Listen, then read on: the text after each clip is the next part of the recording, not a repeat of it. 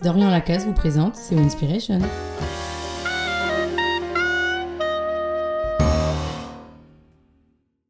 Quand deux esprits s'échauffent, quand les mots dépassent la pensée et mordent l'âme comme le froid mord la chair. Quand la dispute bat son plein, on regrette souvent de ne pas maîtriser suffisamment les mille astuces de la communication alors que tu voulais simplement communiquer, mettre entre toi et l'autre une idée, une information, la discuter ensemble, vous avez fini par vous disputer. De la paire parent-enfant au couple employeur-employé, une solution se profile pour éviter les écueils de la dispute. La communication positive. Une aura nébuleuse entoure cette notion. S'agit-il d'une manière positive de communiquer ou du contenu positif de la communication? Faut-il communiquer normalement ce que l'on trouve positif? Faut-il communiquer positivement les choses de tous les jours? Autrement dit, la communication positive peut-elle tout dire? Avant toute chose, la communication positive est une méthode d'expression de nos émotions, une manière de dire ce que nous ressentons. Particulièrement utilisée dans l'éducation des enfants, elle permet aux parents d'exprimer leurs sentiments afin que leurs enfants les écoutent plus, qu'ils comprennent mieux les limites parentales.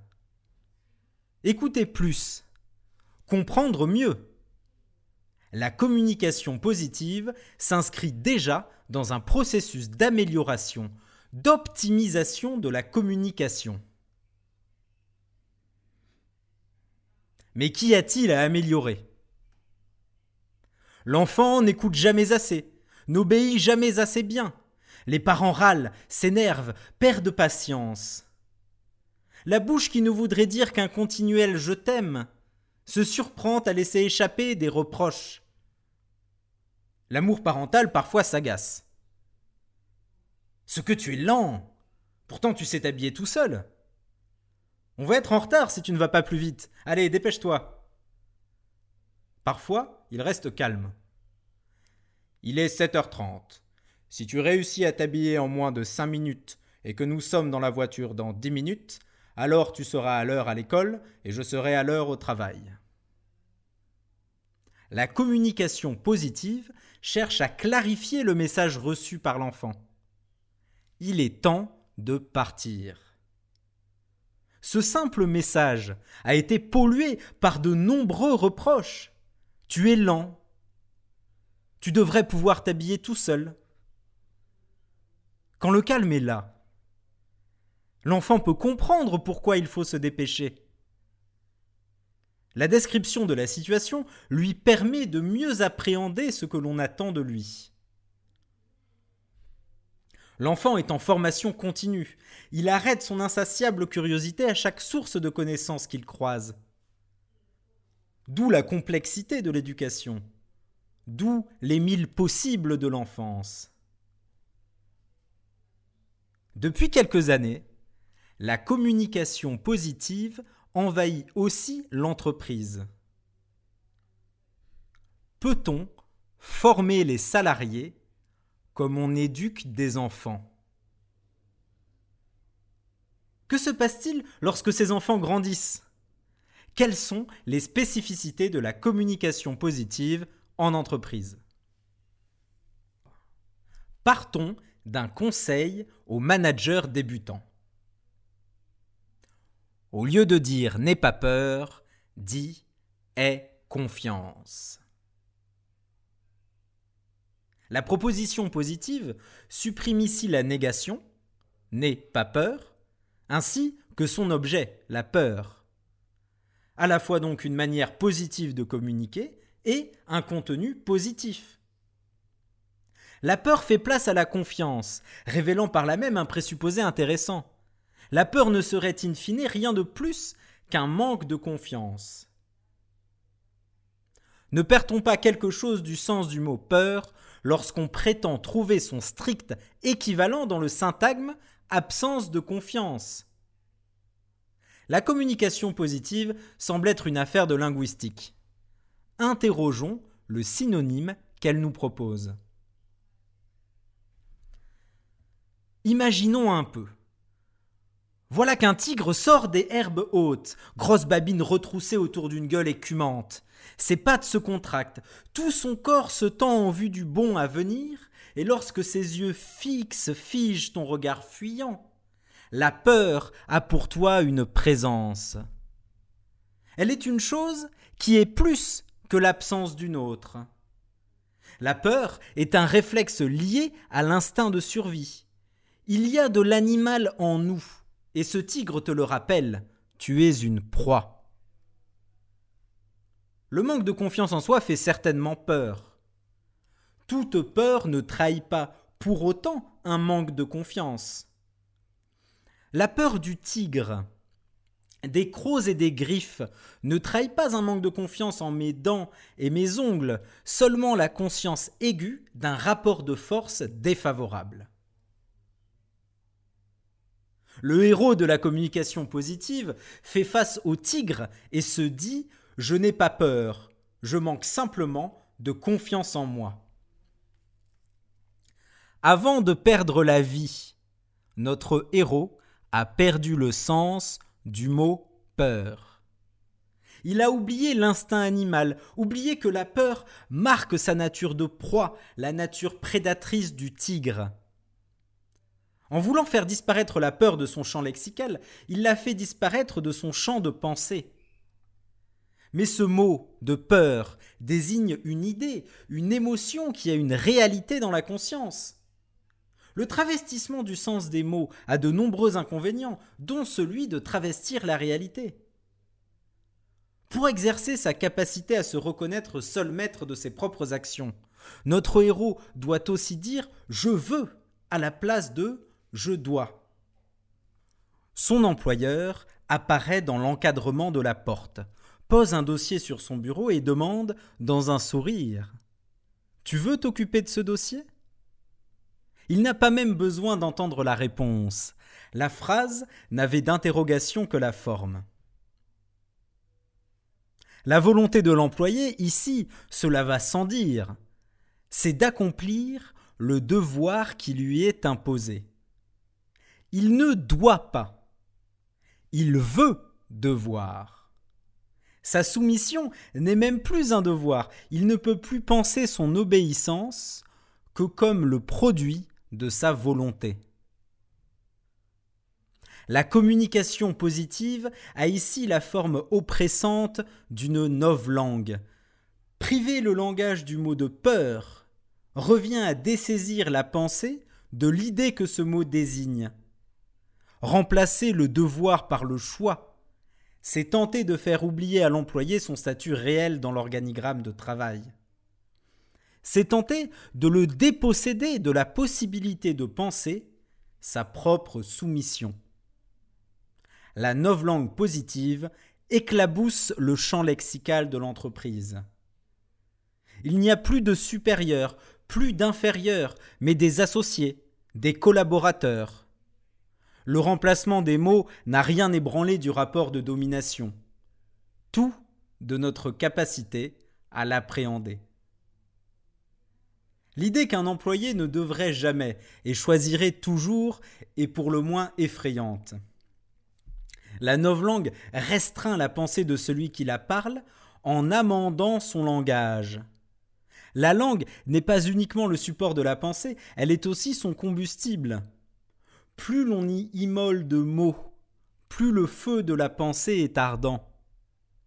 La novlangue managériale fait le travailleur docile, au point de le rendre incapable de penser qu'on lui donne des ordres, et qu'il est de son devoir de les accomplir. Il n'a pas peur de son manager tyrannique, il manque de confiance en lui. Personne ne lui impose de prendre un dossier le 24 décembre. Il fait le choix d'être proactif.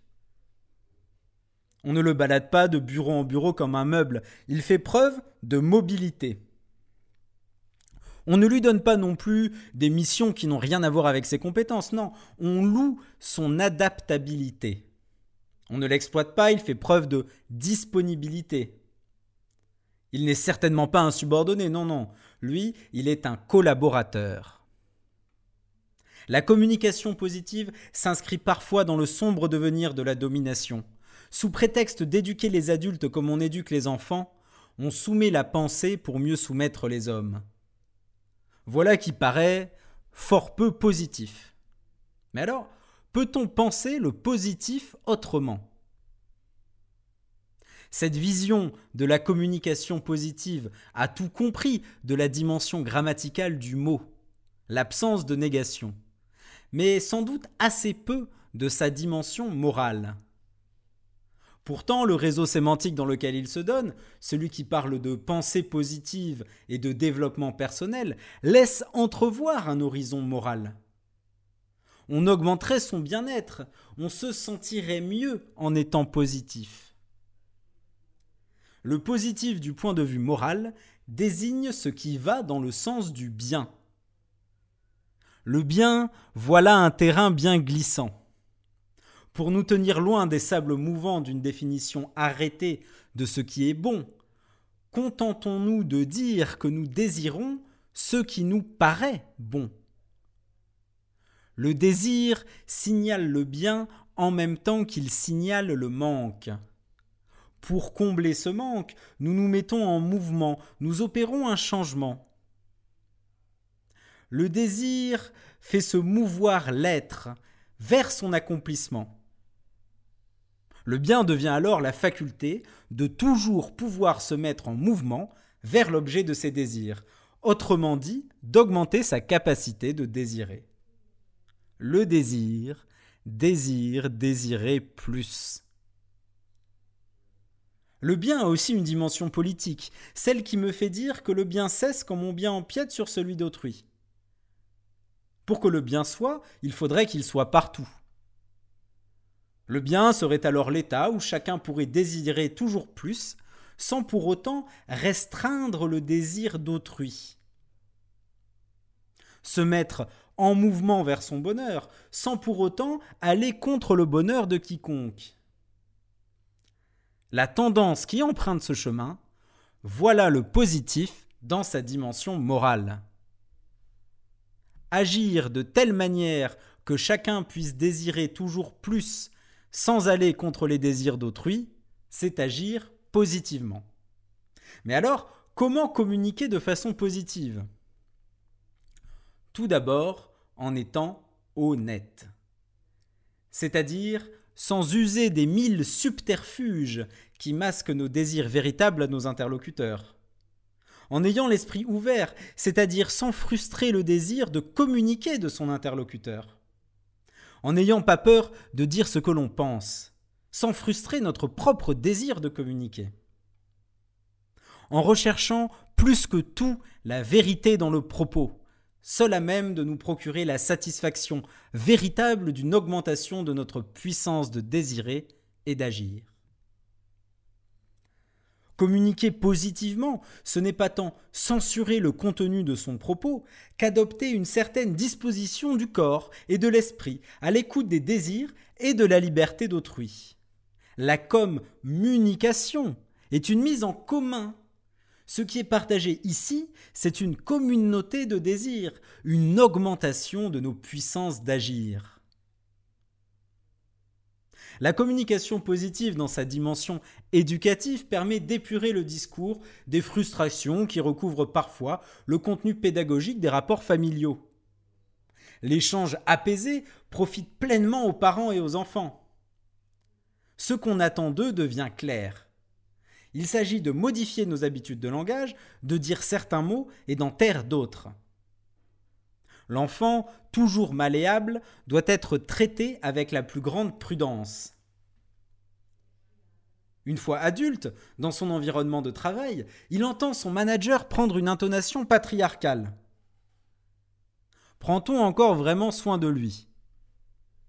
La communication positive, en ce qu'elle substitue certains mots à d'autres, forme un nouveau langage. Cette langue est un outil de domination qui, en empêchant le langage de déployer toute sa richesse, tente d'empêcher la pensée de prendre son envol. La paupérisation du langage a de quoi faire plier l'échine. Elle empêche la formation de toute pensée de révolte.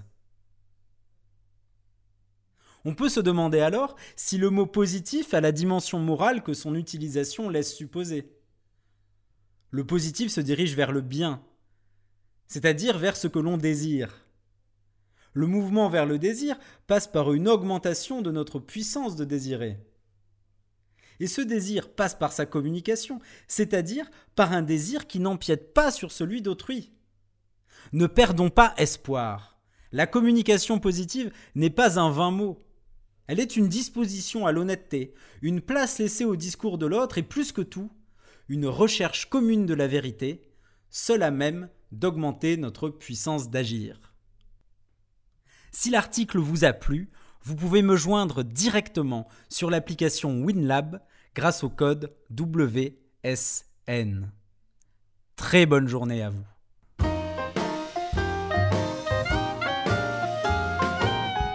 Retrouvez plus de Winspiration sur.